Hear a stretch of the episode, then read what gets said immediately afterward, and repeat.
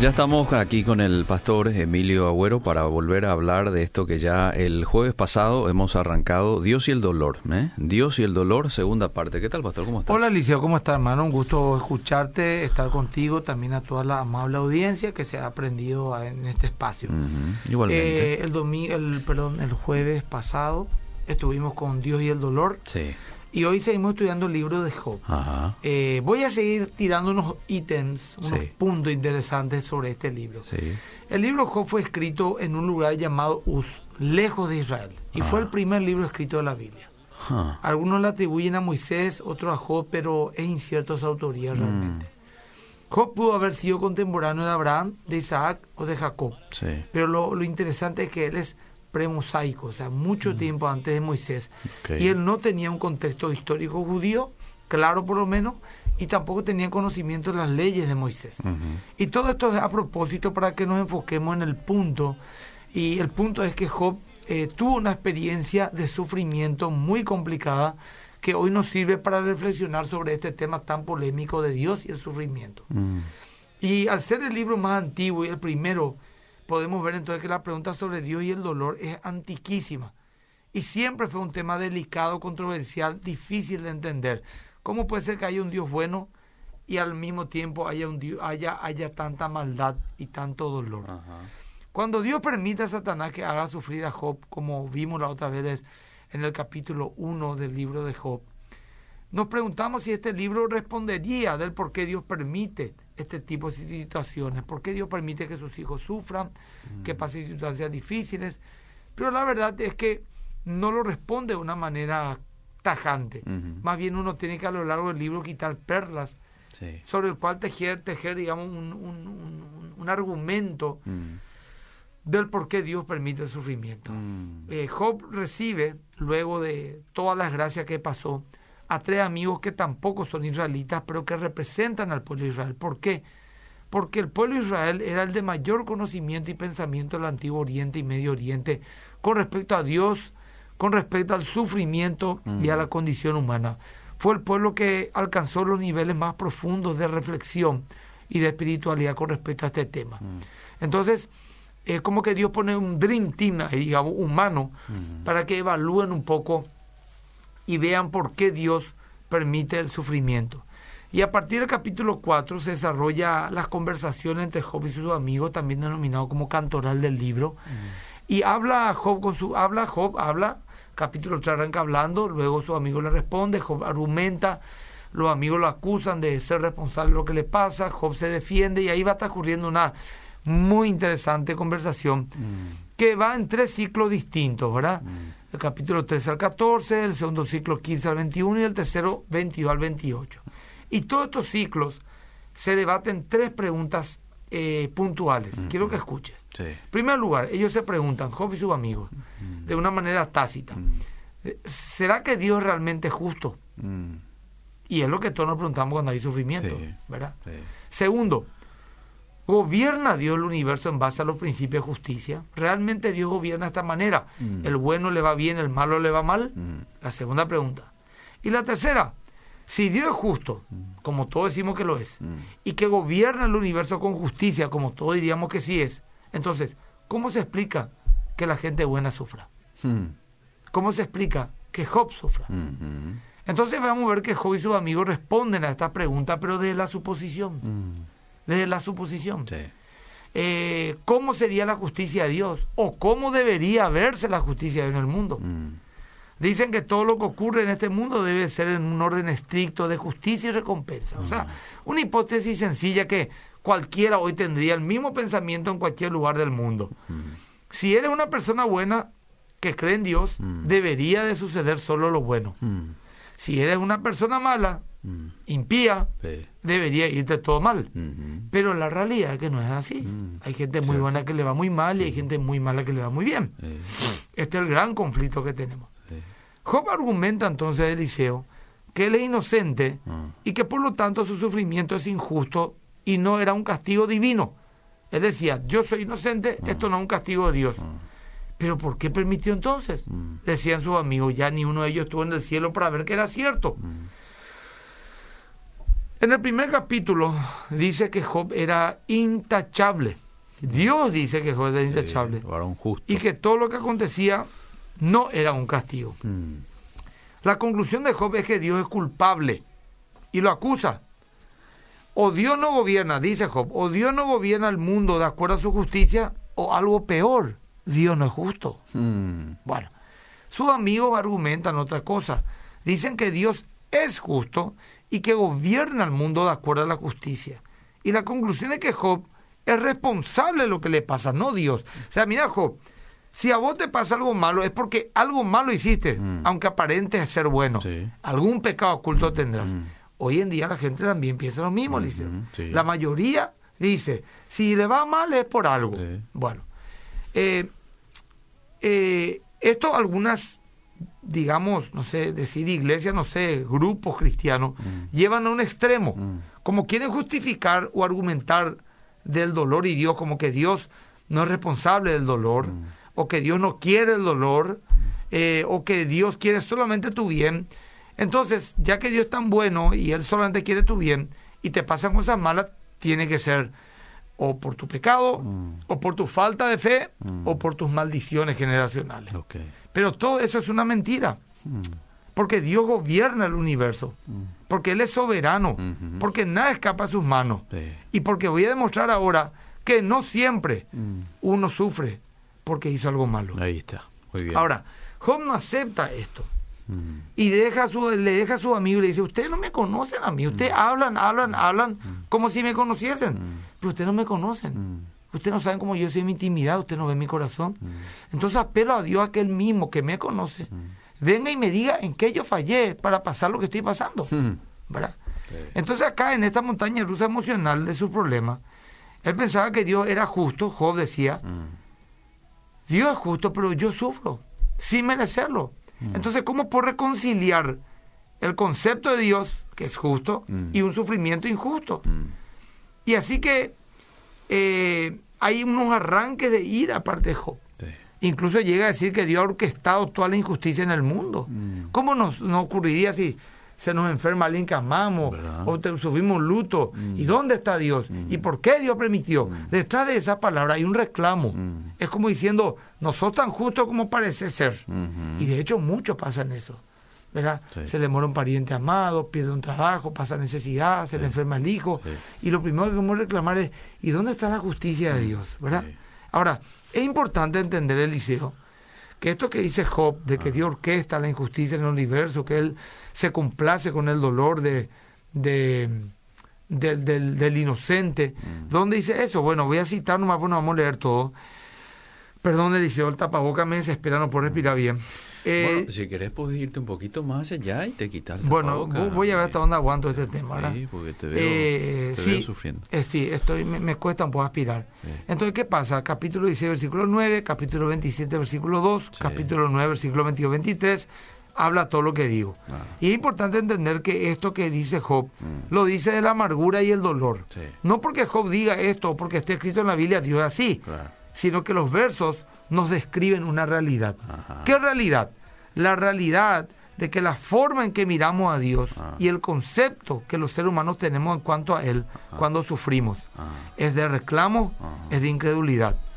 No entendemos por qué Dios permite Ah. en nuestra vida, entonces ¿qué pasa? No enojamos con Él. Pero la Biblia dice en el Salmo 25, 8 y 9 que Dios es recto y justo. Hmm. La Biblia y Dios mismo dice Él mismo que Él es justo. Ahora que nosotros no podamos ver su justicia en circunstancias confusas que nos puede tocar vivir, Mm. eso no quita la verdad de que Él es justo. Claro. Bueno, en los capítulos 29 y 31 al 31 se pone todo muy fuera de control, entonces Job apela a su inocencia y demanda a Dios que Dios aparezca personalmente y le explique lo que está pasando. Eso también a nosotros nos ocurre. Mm. Sí. ¿Dónde está vos Dios? Sí. ¿Por qué me pasa? Es una pregunta Claro. que hacemos a lo mejor al aire, pero eh, le estamos haciendo a Dios, ¿verdad? Sí. Muchas veces pasó. Y acá donde aparece un tal Eliú, un busita, que no se sabe muy bien quién es, Mm. no es israelita, pero tiene un nombre hebreo, y él también apela a una reflexión, pero es el que dice cosas más coherentes. Mm. Él, por ejemplo, apela a que Dios es justo, Mm. pero llega a una conclusión más profunda del por qué permite el sufrimiento de las personas. Mm. Dice que podría ser eh, no un castigo por el pasado, sino que el sufrimiento podría ser una advertencia para ayudar a las personas a evitar pecado en el futuro. O sea, hoy Dios te permite algo en tu vida que te humille para que vos no cometas ese error en el futuro. O Dios puede usar el dolor y el sufrimiento para forjar carácter y dar lecciones valiosas a las personas. O también reclama Job que suponga que Dios no es justo. Dios le reclama eso. Son muy osados, mitad y ¿verdad? Para decir eso de mí. Y el diálogo termina y es como que aparentemente se acaban todas las especulaciones y la sabiduría de los antiguos en entender y explicar del por qué el sufrimiento. Y de repente Dios se aparece en un torbellino y le responde a Job personalmente. Primero responde a Job el cuestionamiento de que él es injusto. Dios le dice, ¿verdad? E incompetente para gobernar. O sea, que Dios como le dice, pero vos decís que yo soy injusto e incompetente para gobernar el universo. Entonces lo lleva a un tour espiritual del universo. Ahí uno puede el capítulo 37 ¿verdad? Le muestra la complejidad, la infinitud del universo, de las cosas más sencillas a la más compleja. Y pregunta Dios a Job si él podría responder o, o, gobernar, aunque sea un día, todo lo que Dios le mostró, las galaxias, las constelaciones, los cielos, la tierra. Eso está en Job 38, 4, donde le dice, dime si tanto sabes dónde estabas tú cuando yo hice los cielos y la tierra. Mm. Es importante entender esto y con esto quiero hacer dos preguntas. Con esto Dios aparentemente quiere responder estas dos preguntas. Primero, escucha bien, es profunda la pregunta, Liceo. Escucha, ¿está escribiendo la gente, Liceo? Sí, muchísima gente que enseguida te voy a interrumpir para leer. Eh, aviso que hoy no estoy en mi Instagram porque me olvidé mi celular. Entonces, bueno, lógicamente eso impide que pueda transmitir, pero en fin. Eh, Dios hace estas dos preguntas. Mm. ¿Cómo se vería el mundo si Dios gobernaba, gobernara mm. de acuerdo a la justicia que nosotros le planteamos. O sea, que. Dios me dice, a ver, Emilio, yo voy a gobernar el mundo como vos me pedís que gobierne. ¿Cómo se vería ese mundo? ¿Qué tipo de mundo sería ese? ¿Explico? Interesante. Y aquí yo puedo decirte muchas cosas, Licio, que, que pocos lo admitirían. Pero mucha gente moriría, vos le mataríamos a mucha gente porque nos enojamos con nadie y yo sí, yo sé que mueran, boom, se quedan muertos.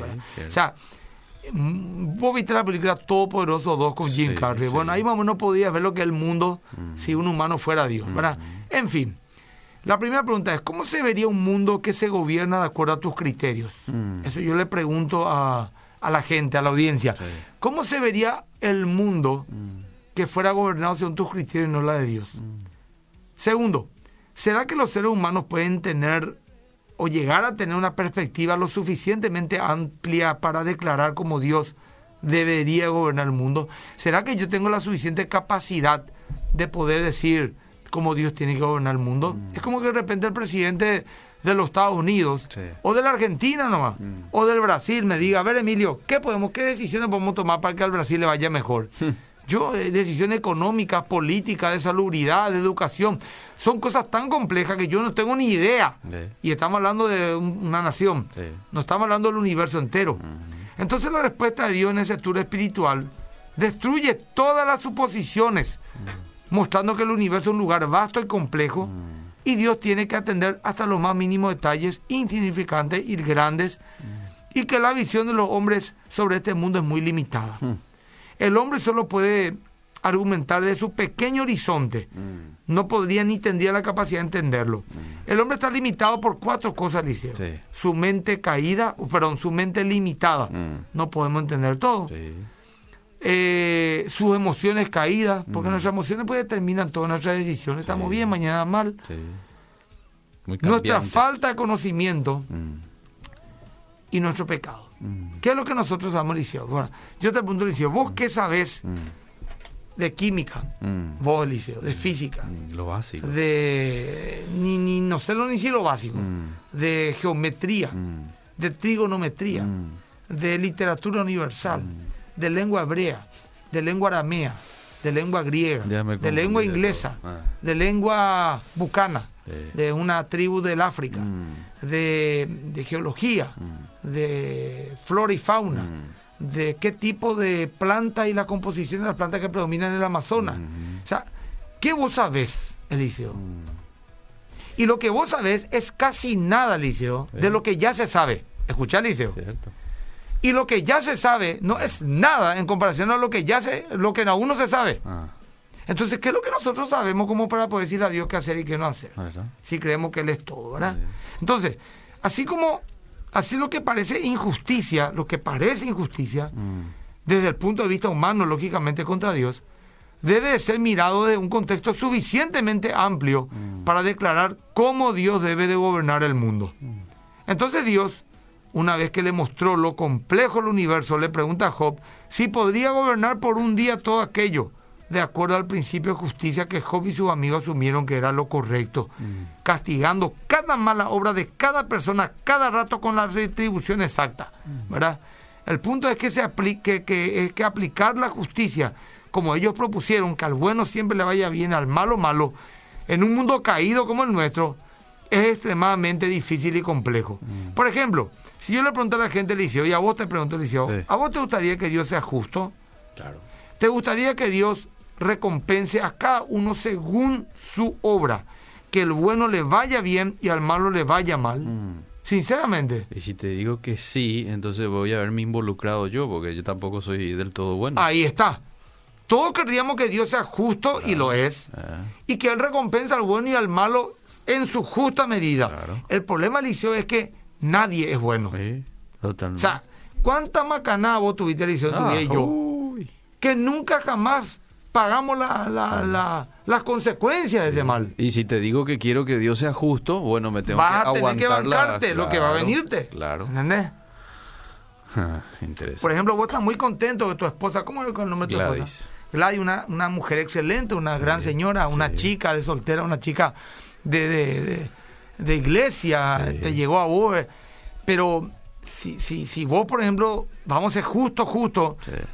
vos no de, no sé, tuviste cuántas novias por durante el liceo, ¿verdad? O sea, ¿entendés lo que te digo? ¿A Sí. cuántas le rompiste el corazón, verdad? Porque era un tipo así picaflor, muy atractivo. Y sin embargo, vos te tocó una gran mujer, pero vos deberías sufrir también cuántas veces hiciste sufrir Es a otro. cierto. Eh, Sí, eh, sí. Vos deberías haber sufrido. Cierto. Hablando del amor. Sí. Deberían de hablar mal de un montón de gente, Liceo. Deberían de juzgarte un montón de gente, Liceo. Deberían de ser desleal un montón de gente, Liceo. Contigo y conmigo, porque nosotros lo hemos sido, Liceo. Es cierto. sí. Y ni hablemos, pero si alguien mató, robó. eh, ¿Entendés? Eh, eh, sería un... No habría nadie, no, no quedaría títere con cabeza, como dice el, el refrán, ¿verdad? Totalmente. Entonces Dios conoce todo liceo de manera más profunda y lo que le depara a cada persona y por qué le depara a cada persona todo lo que Él permite.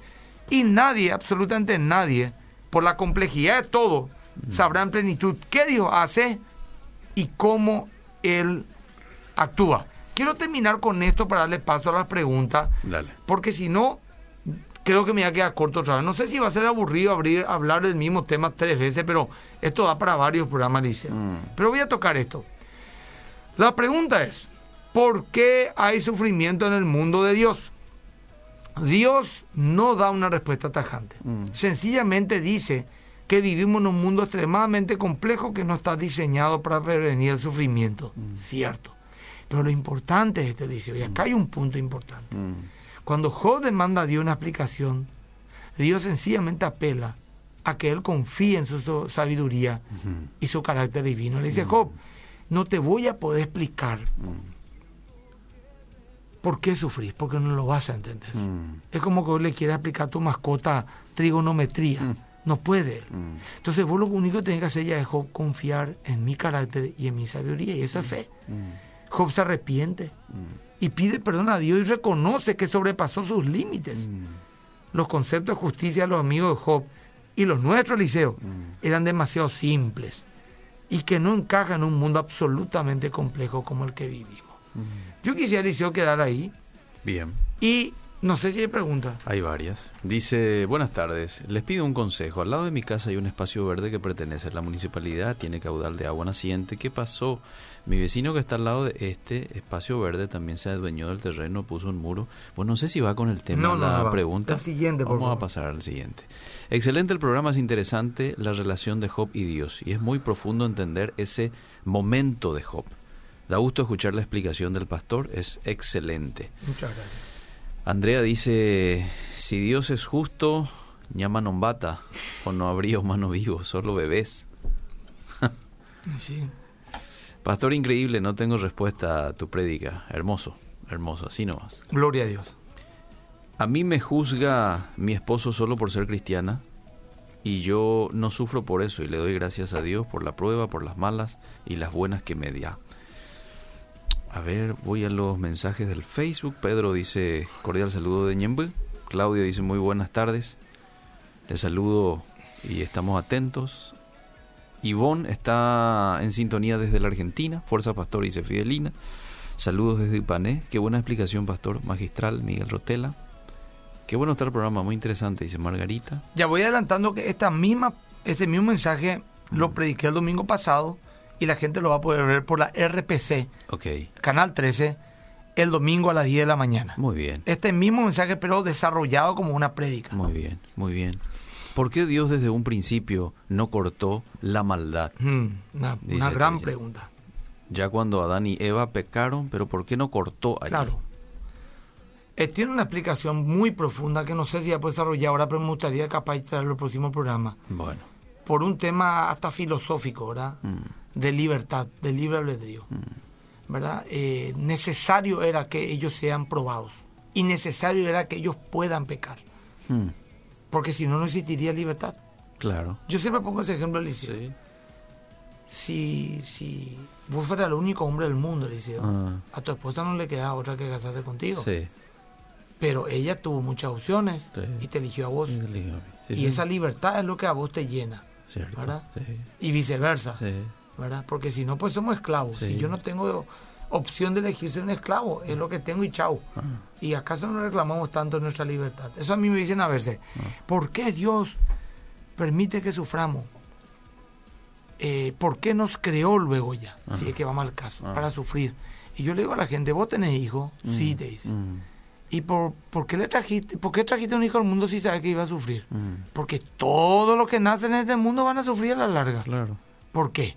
Mm. Entonces vos sos malo porque le trajiste a ese hijo al mundo. Mm, Segundo, ¿por qué le trajiste? Mm. Y te va a decir por amor y bueno. Porque yo quería, te va a decir. Y bueno, Dios quería también. Eso es soberanía. Pero hay un- una explicación más profunda, pero ahora no me quiero enredar en eso, Liceo, porque hay que dar un contexto para explicar. Pero que está Claro. atento al siguiente programa. El otro día me preguntó alguien también, ¿por qué Dios le da tanta libertad a Satanás para hacer tanta macanada y tanto desastre, me dijo? Así mismo. Y bueno, probablemente tenga una respuesta un tanto compleja también, pero... Pero hay una respuesta hay una bíblica. respuesta. Hay. Y, y ojo, Apocalipsis nos muestra que va a llegar un momento en donde Dios va a decir, hasta acá, ¿verdad? Totalmente, Sí. totalmente. Y va a parar definitivamente Sí. para la- eternamente el mal. Claro. Esto es un momento en el tiempo y en el espacio. Sí. Una consulta, pastor. En el ejemplo de Job, ¿Satanás puede tocar a un hijo de Dios? Puede, si Dios le permite. Porque eso es lo que vemos en Job. Ahí está, bajo el permiso de Dios. Sí. Excelente el programa sobre la justicia de Dios. Siempre les escucho los jueves Y, aceptar. y, Sí, y eso nos tiene que dar paz, Eliseo. claro. Porque Dios pone límites. Ajá. Dios permite, pero pone límites. Sí. Y vos decís, pero, pero Dios permite. Y bueno, permite por algún motivo puntual. Pero lo bueno es que Él pone límites y Satanás respeta esos límites. Te imaginas un Dios que diga, no, Satanás está fuera de control. Sí. O Satanás va a hacer lo que quiere y yo no le puedo parar. Sería un mundo terrible, Ah, ¿verdad? sí. Bueno, eso nos tiene que dar paz, que Dios no nos va a permitir una prueba que nos vamos a superar y que juntamente con la prueba dará la salida. Ajá. Él también nos tiene que formar. Sí, señor. A, nosotros a nosotros muchas veces nos sale de control, pero no a Dios. Así mismo. ¿Por qué nos manda el Señor a vivir una vida de sufrimiento? Porque esa es la verdad. Para que tengamos una vida de victoria en victoria deben haber sí o sí batallas tras batallas.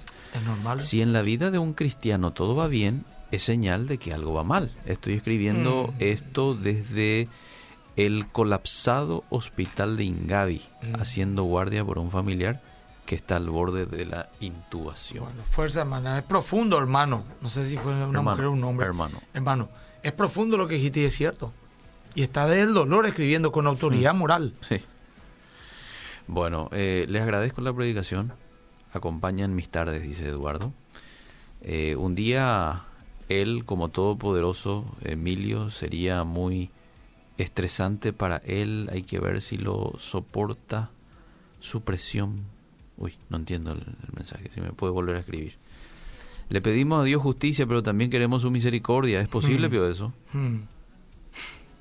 Y es posible, por eso es que vivimos todavía. Bueno, voy a Le envío un saludo a Sebas. Eh, bueno. Sebas es un joven, eh, un amigo que está en Madrid trabajando. Mm, Es nuestro oyente junto a Mira. un grupo de paraguayos. qué bueno. Espero que justo esté también escuchando porque escuchan todos los jueves. Ok. No sé qué hora será Madrid, pero ellos están allá. Le envío un saludo a Sebas. Espero que se porte bien, que Mm. se aferre al Señor más que nunca, porque Dios le va a usar grandemente y también va mi bendición para sus amigos que están escuchando el programa. Son las 23 y 58 en Madrid. Ah, ya, ya, casi las 12. Bueno, escuchan. También le envío un saludo a mi querido amigo Wesley Fair. Ah, Hoy cumple cumpleaños. 50 años, Sí, ¿verdad? sí. El pastor de la Iglesia de Avivamiento, eh, Wesley Fair, no sé qué más datos daré de él, pero muchos amigos tiene. Hoy cumple medio siglo de vida. Así que le envío mi salud y bendiciones, compartir con él un rico asadito hoy privado. Él, Claro. yo y un amigo más, un pastor, el pastor Luis Salomón justamente, Muy bien. y compartimos y bueno, pero está recibiendo llamadas de bendición y regalos también. Muy bien, excelente. Hopio existió, pastores. Sí existió, es un personaje histórico. Para la Biblia, un personaje histórico. Sí, hay gente que dice que definitivamente. es algo simbólico, Sí, sí, sí, sí, hay también, pero, pero la teología clásica, histórica, lo considera un personaje histórico. Ah, muy bien. Excelente revelación, pastor. Me encanta tu explicación. Yo tuve que pasar por fuego para cambiar mi corazón. Todos los días le doy gracias a Dios porque ese dolor fue necesario para mi vida. Mira qué manera interesante de ver, ¿eh? El dolor fue necesario para mí. Y es así. A veces necesitamos pasar por esos momentos para despertarnos un poco, ¿eh? Así mismo. Eh... Olimpia, ¿por qué sufre, pastor? Dice. Tira, chula. Y yo creo que, Ay, ay, que, ay. que con el con el partido de ayer, hermano querido. Este es Tito Alejandro Pastor, ¿lo eh, conocen? ah, no, él tiene mucha autoridad para hablar de esto. No, me callo. Ni un comentario. Tito Alejandro, el pastor Tito. Sí, no, señor. yo no digo más nada. Un tipo, él, eh, su club ganó todo Eh. internacionalmente. Eh, Hace poco ganó con un partido 4 a 0, ganó un partido internacional. No, Sí. me callo. Bueno, está bueno el Cuando programa. Tito me, me, me empieza a macanear como lo está haciendo ahora, Sí. yo tengo su solución y su problema. Le suelto nomás al profe Rainer Siemens. Eh, Y ese no te perdona, hermano querido. Que se vea con él. muy bien, ahí está. Pastor Emilio, necesito que por favor se comunique conmigo, dice. ¿Quién es el hermano o la hermana? Cuesta muchísimo, acaba de perder a su papá, Dios dice. mío, fuerza. Bueno, y aquí... Llama al 200-2714 si no tenés alguna iglesia. un si no, habla por favor con tu pastor si no son más que vencedores. Ah, Eh, y, si, y si sos de la iglesia ahora o, o no tenés iglesia, llama al 200-2714 y vamos a verte una, eh, algún consejero, alguien que te apoye, que Ah. ore por tu vida. dice, cambiando mi hija la radio encontró eh, esta, esta emisora Qué y el pastor Emilio estaba hablando. Qué bueno. Y, y ahí se me cuesta mucho aceptar la muerte de papá, era Fuerza. un joven, fue por negligencia médica. Ay, qué difícil. Qué bárbaro. Pero Dios tiene al final el control de todo. que eso no 202 controla. dijo, 202. 714. 714, muy bien. Buenas, ¿por qué pagaron los hijos de Job? ¿Qué culpa tenían? No. Ah, esta- Ahí, otra pregunta. Sí. Ahí no podemos saber, vamos a especular, Valde. Mm. A lo mejor no eran tan justos, ¿eh? porque mira que Job hacía sacrificios todos los días por cada uno de ellos por si hubieran pecado, dice. Por si hubiera. El justo era Job, no sus hijos. Bueno, A lo mejor Dios hizo justicia con sus hijos, no sabemos. Pero a lo mejor no también. y sí. ¿Cuántos inocentes me mueren? Cierto. De ahí vamos a ir a la segunda parte, dice. Vamos, vamos. Ante la incomprensión, Eliseo, de Dios, Mm. el hombre incrédulo se plantea esta pregunta. Mm. Si Dios es todopoderoso y bueno, o sea, todopoderoso es el que puede hacer lo que quiere, y es bueno, ¿por qué existe el mal? Hmm. Se lo conoce como la demanda de contradicción. O sea, que si Dios fuera todopoderoso y amoroso, no podría existir el mal. ¿Cómo un Dios bueno que todo lo puede va a permitir que un niño de dos años tenga cáncer? ¿Verdad? Entonces, el mal existe, Mm. el dolor existe, sí. Entonces Dios no existe. Hmm. Porque si Dios existe, no podría haber esto. Es el argumento más sencillo Mm. y más fuerte que tiene, digamos, el ateísmo, ¿verdad? Mm. Pero estos argumentos quedan destruidos con esta sencilla pregunta, Mm. y es esta. Si Dios tuviera una razón para permitir la existencia de- del mal, Mm. es posible que exista tanto Dios como el mal. Una razón que vos y yo no conocemos. Mm. Por ejemplo, un ejemplo Mm. trivial. Un hombre, un siervo de Dios, no pastor, pero un líder de una iglesia, que se dedica a hablar de la familia, que durante años se preparó para hablar de la educación de los hijos, la fe, etcétera, un hombre muy respetado.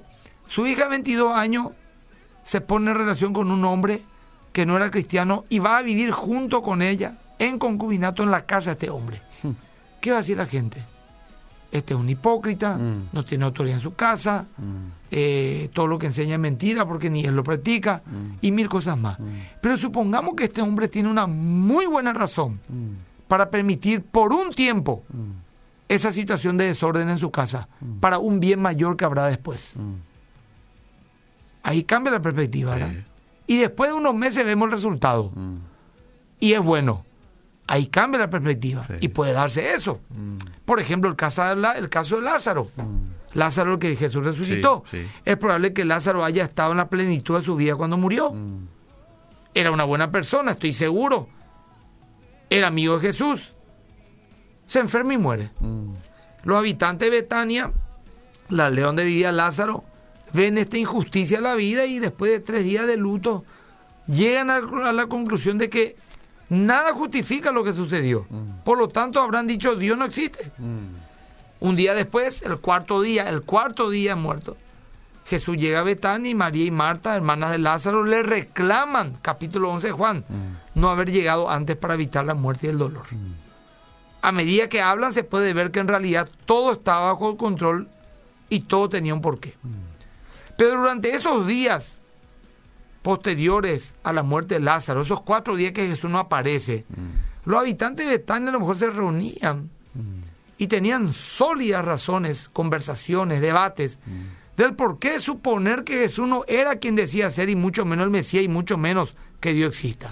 Preguntas como, por ejemplo, entre la muerte y la venida de Jesús, esos cuatro días de dolor, ¿Por qué tiene que morir un hombre bueno en la plenitud de su vida? ¿Acaso no decimos qué buen tipo era aquel ese muchacho de 28 años, el mejor egresado de la Facultad de Medicina, brillante médico, medalla de oro, solidario, le atropelló un borracho y murió? El borracho está ahí, sigue tomando. ¿Hacemos esa pregunta o no? Claro. Bueno, también en Betania se preguntaron, ¿por qué tiene que morir un hombre bueno en la plenitud de su vida? ¿Acaso no era amigo de Jesús? Peor, estaba el amigo. ¿Por qué Jesús, sabiendo la situación de su amigo, no vino? ¿No sabía acaso qué hacer? A ver, a lo mejor no podía remediarlo, fue un cobarde y huyó. ¿O acaso eso no demostraba que era un charlatán incompetente, además de un ingrato? Sin embargo, eh, mi querido Eliseo, luego descubrieron que había una muy buena razón en la enfermedad de Lázaro. Su muerte, la espera, todo tenía un porqué. Y en ese caso era para manifestar la gloria de Dios. Si en algún momento hubo un antes y un después de la influencia de Jesús sobre el pueblo de Israel, fue este, el milagro de la resurrección de Lázaro. Mm. Entonces le dice, escuche, sígame audiencia. Aunque al principio y sin ver mm. lo que el futuro les deparaba, ellos tenían muy buenas y sólidas razones, mirando las circunstancias, del por qué no creer en Jesús ni en Dios. Mm. Luego de que Jesús resucita a Lázaro, la perspectiva cambió totalmente se produjo un milagro glorioso. La alegría de la resurrección fue mucho mayor a la de un enfermo que sana. El impacto emocional y espiritual en Betania generó un avivamiento. De seguro la vida de Lázaro, de sus hermanas y de la comunidad nunca más fueron las mismas. La fe en Jesús fue mucho mayor que antes del milagro. Y mirando todo esto podemos ver un resultado incomparablemente más bueno de lo que cualquiera se pudo haber imaginado en Betania. Y este ejemplo, y muchos otros en la Biblia, nos muestra que hay ocasiones en, en las que no podemos decir si Dios tuviera una razón para impedir la existencia de un mal específico, probablemente sabríamos cuál es. O sea, parece que todos queremos saber qué es lo que Dios está haciendo, porque saber lo que Dios está haciendo nos da un cierto sentido de control de la situación mm. y seguridad. Mm. Pero la verdad que no sabemos. Mm. Pregunto yo, primera pregunta sencilla es, ¿por qué tendríamos que saberlo todo? Y me dirá, ¿y por qué tenemos que saber? Bueno, segunda pregunta, ¿tendría la capacidad de entender todo? Hmm. No. Entonces, ¿qué estamos hablando? Si tu segunda respuesta no, la primera ya no importa, irrelevante si así o no. Porque vos puedes decir sí, y por estos argumentos que te voy a dar tendríamos que saber todo. Bueno, está bien, pero la pregunta es, es como, mira, necesitamos un avión. Hmm. Y yo te digo, necesitamos por qué, y porque vamos a ir más rápido, vamos a llegar más rápido, más eficiente, nuestra vida corre peligro, tenemos que volar. ¿Sabes manejar el avión? No. Entonces, ya, irrelevante ya lo que diga lo primero, si no tener la capacidad, y es así, porque somos seres finitos, limitados. No solamente limitados, caídos. Entonces, es razonable pensar que Dios tiene razones para permitir el mal en nuestras vidas, aunque nosotros no alcancemos a discernirlo. Sí, Señor.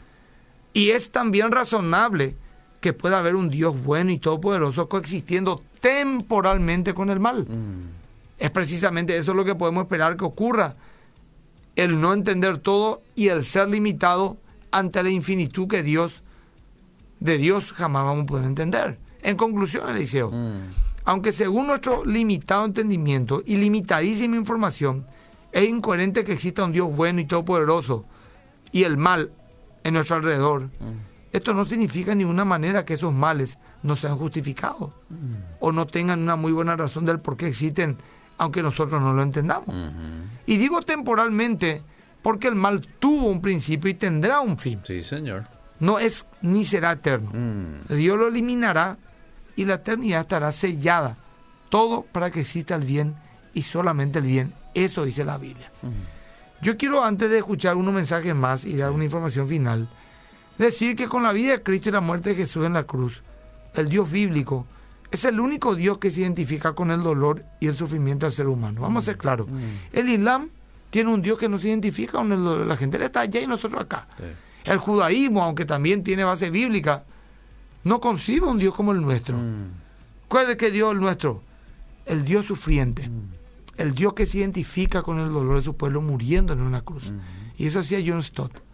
Si no fuese por la cruz de Cristo, no creería en Dios, pues no conviviría, con, no concebiría, no podría imaginarme un Dios que no se identifica con el dolor de su creación, decía John Stott.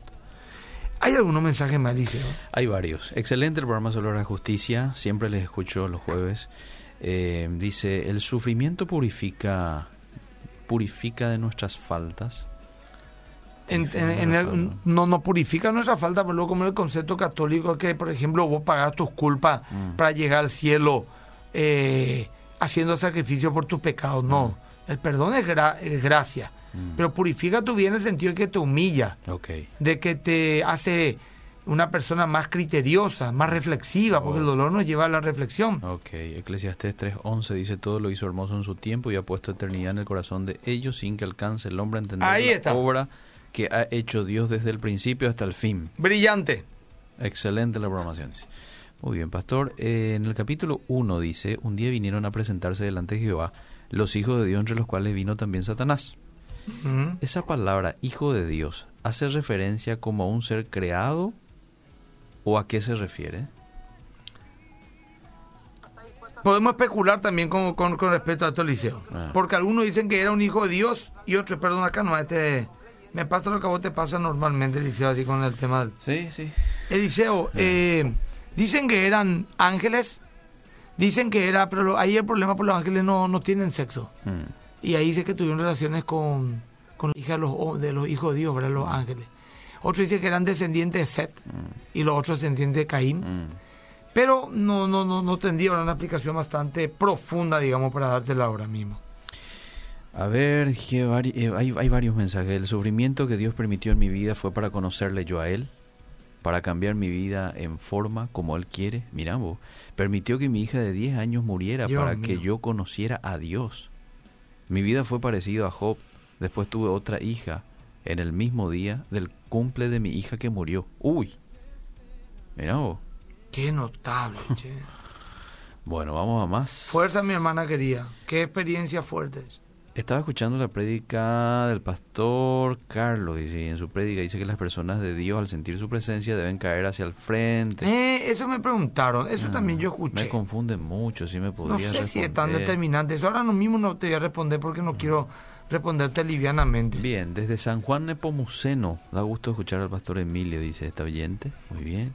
Oye un poco a los mensajes de WhatsApp, estamos llegando a los minutos finales, ahí Elías ya me está mostrando el, el reloj. Cordial saludos a la audiencia, gracias por estar allí. Patricia, no entendemos el libro de Job hasta que nos toca ser Job. Qué buena reflexión, dice Mirta. Bendiciones, pastor. Saludos de Pacaraí. Saludos a la iglesia Cristo Vive. Siempre escucho. Nélida dice, excelente programa. Pasamos por terrible tormenta. Clamamos la fila. Clamamos la fila y Dios contestó. Dice. Interesante el tema. Desde Francia, Berta. Mira vos. Bueno, a ver qué más. Excelente revelación, pastor. Me encanta tu explicación. Yo tuve que pasar por fuego para cambiar mi corazón. Todos los días le doy gracias por eso, porque ese dolor fue necesario para mi vida. Bueno, ahí está. Bueno, Eliseo, domingo a las 10, de la mañana. 10 de la mañana por la RPC. Y este sábado, pasado mañana, Mm, estaré eh, acá con fundamentos, sí. hablando y siguiendo hablando de este tema del dolor. Ah, muy bien. En fundamento, la apologética, ¿verdad? ¿Por qué. Dios permite el sufrimiento? Excelente. Aquí justamente me estaban preguntando qué se va a estar tocando usted ahí. y, y de esto vamos a profundizar aún más. Lo máximo en prédicas apologética y fundamentos. Saludos. Gracias. Bicicletería Almada a todo volumen, dice este oyente. Saludos a la bicicletería armada. Bien, hasta el próximo jueves, Pastor. Si Dios permite, Eliseo, nos vemos. Seguimos.